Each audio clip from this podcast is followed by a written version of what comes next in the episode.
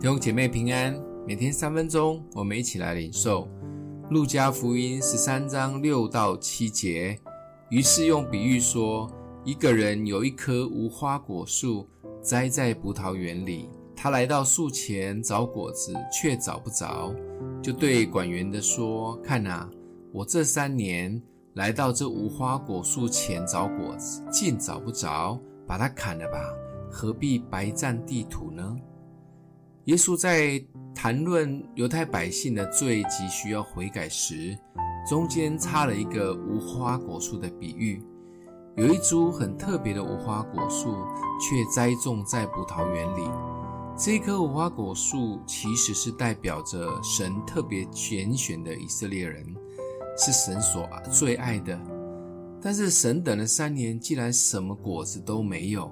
只有叶子长了一堆，意思就是外表好像美丽，但是内在是空空的，甚至还吸了旁边的养分。那没有果子就干脆砍掉算了。但管园的耶稣再次求情，希望给机会再翻土施肥。如果真的没有，再砍吧。耶稣愿意再给以色列百姓机会，能真的悔改，开始结果。这需要很有耐心的等待。信主三年以上的我们，有开始结果子了吗？还是只在意有没有长叶子，就是外在有没有蒙福呢？新约时代，我们都是神特别拣选的族类，是有君尊的祭司、圣洁的国度，是属神的子民。神也给我们能力，宣扬那招我们出黑暗入奇妙光明者的信息。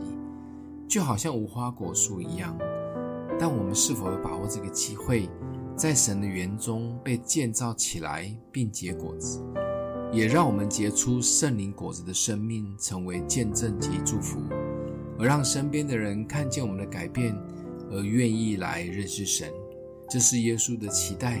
不仅我们要享受在园中，也让我们结果子的生命成为别人的祝福，不然就可惜了。我们站着好缺，却什么都没有做。